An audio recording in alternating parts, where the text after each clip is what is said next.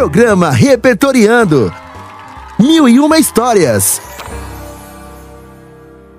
Olá, pequenos e grandes ouvintes! Cheguei! Sou a Reni Trombi e o programa Repertoriando está no ar. E como vocês já sabem e esperam, vamos convidar nossos queridos Zé Antônio Borges e Vanessa Passarim. Hello, Reni! Hello, ouvintes! Oi, Reni! Oi, Vanessa! Oi, ouvintes! Reni, eu estava estudando o programa e vi que você traz um conto de esperteza sobre padres e achei bem interessante. Zé, tá muito legal. Eu vou pedir para Vanessa, nossa professora de português, para ela comentar um pouquinho sobre o conto intitulado Não dá para ouvir. O texto que vamos conhecer hoje é uma adaptação para crianças do conto popular sobre padres. As relações burlescas, quero dizer, cômicas, entre o sacristão e o padre de aldeia deram origem a inúmeras versões de relatos populares, e em todas elas a desculpa mútua pelos erros de cada um deu lugar a múltiplas histórias. A adaptação foi realizada por Gabi Valerro, de Bolívar, professora e escritora boliviana. Então vamos juntos repertoriar?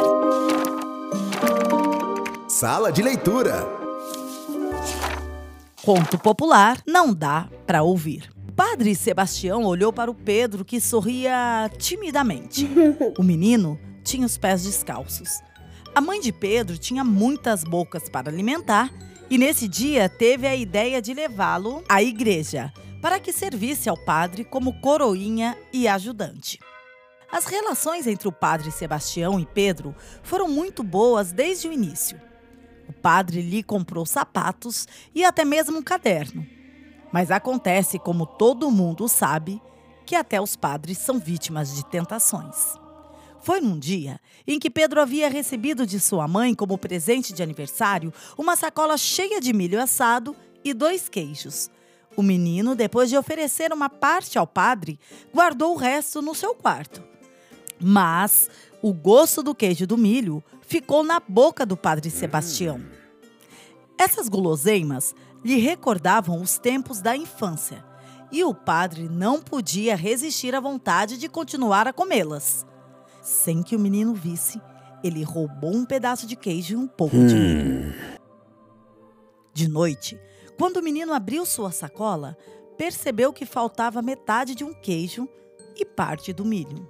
Deitou-se na cama e ficou pensando quem teria sido. E por mais que pensasse, pensasse, não conseguia encontrar outro culpado que não fosse o padre Sebastião. Mas, como era um bom menino, decidiu confessar-se no dia seguinte dos maus pensamentos que havia tido. Depois de contar outros pecadinhos, todo temeroso, disse ao padre: Padre Sebastião, eu tive um mau pensamento. Eu pensei, pensei. E ficou quieto. Vamos, que foi? Disse o padre. Acontece que eu pensei que. Pensei que o senhor roubou meu queijo e meu milho. O padre não respondeu. E como o menino repetisse o que havia dito, ficando vermelho de vergonha, o padre disse: Não dá para ouvir? E rapidamente deu-lhe um Pai Nosso de penitência. Pedro ficou muito intrigado e, em vez de se livrar dos maus pensamentos com a confissão, passou a ter certeza de que o padre o havia roubado. Era como se alguém lhe dissesse que o padre Sebastião havia se fingido de surdo e que por isso o tinha perdoado tão rapidamente. Esse assunto ficou martelando na cabeça de Pedro durante todo o dia. Até que lhe ocorreu uma ideia. Ele também podia roubar uns doces que havia visto o padre guardar no baú de seu quarto de dormir. Tudo correu às mil maravilhas. O padre Sebastião foi rezar uma missa num povoado vizinho, onde não havia padre, mas havia sacristão, de forma que não precisou de coroinha na missa. Sozinho, Pedro saboreou à vontade alguns doces. Mas o padre Sebastião não pareceu dar por falta dos doces. E assim, Pedro não perdeu a oportunidade de voltar a roubar no dia seguinte, aproveitando a demora do padre no banheiro. A mesma coisa aconteceu no dia seguinte e também no outro dia e no outro. Ao chegar o sábado, o padre Sebastião lhe disse que fosse até o confessionário, porque no domingo tinha que comungar. Frente a frente, separados unicamente pela gradizia do confessionário, Pedro ouviu o padre dizer: Pedrinho, você não viu quem tem entrado no meu quarto para roubar meus doces? O menino não respondeu nada, tremia inteiro. Então o padre voltou a repetir a mesma pergunta. Não viu quem tem entrado no meu quarto para roubar meus doces? Com um estalo de astúcia, lembrando a resposta que no outro sábado o padre lhe havia dado, o menino respondeu: Não dá para ouvir, padre. O padre ficou mudo e surpreso atrás da grade. Depois sorriu e despachou logo o garoto.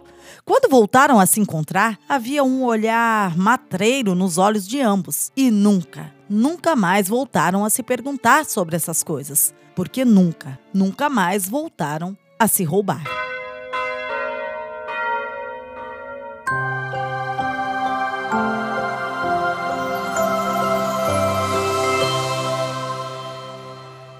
Podemos notar que esse conto vem com uma pitada de humor, duas colheres de malandragem e uma boa dose de suspense. e no final, um resultado: nada resolvido. E foi justamente esse final sem concluir que me atraiu e nunca mais voltaram a se roubar. Vamos então para o próximo quadro conhecer um pouco mais do gênero conto de esperteza? Aprendendo mais.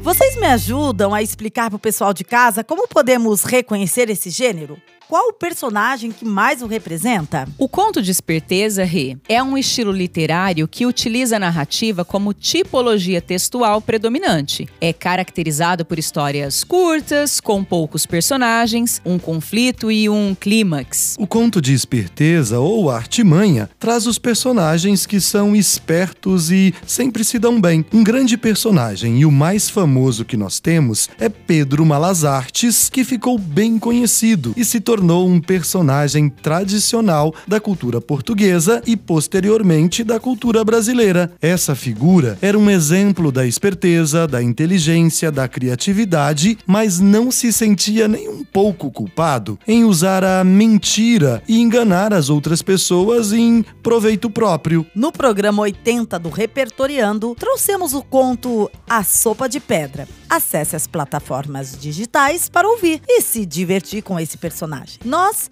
vamos ficando por aqui e vocês por aí. Mas a gente tem um encontro marcado no próximo programa. Tchau! Tchau! Você ouviu o programa Repertoriando.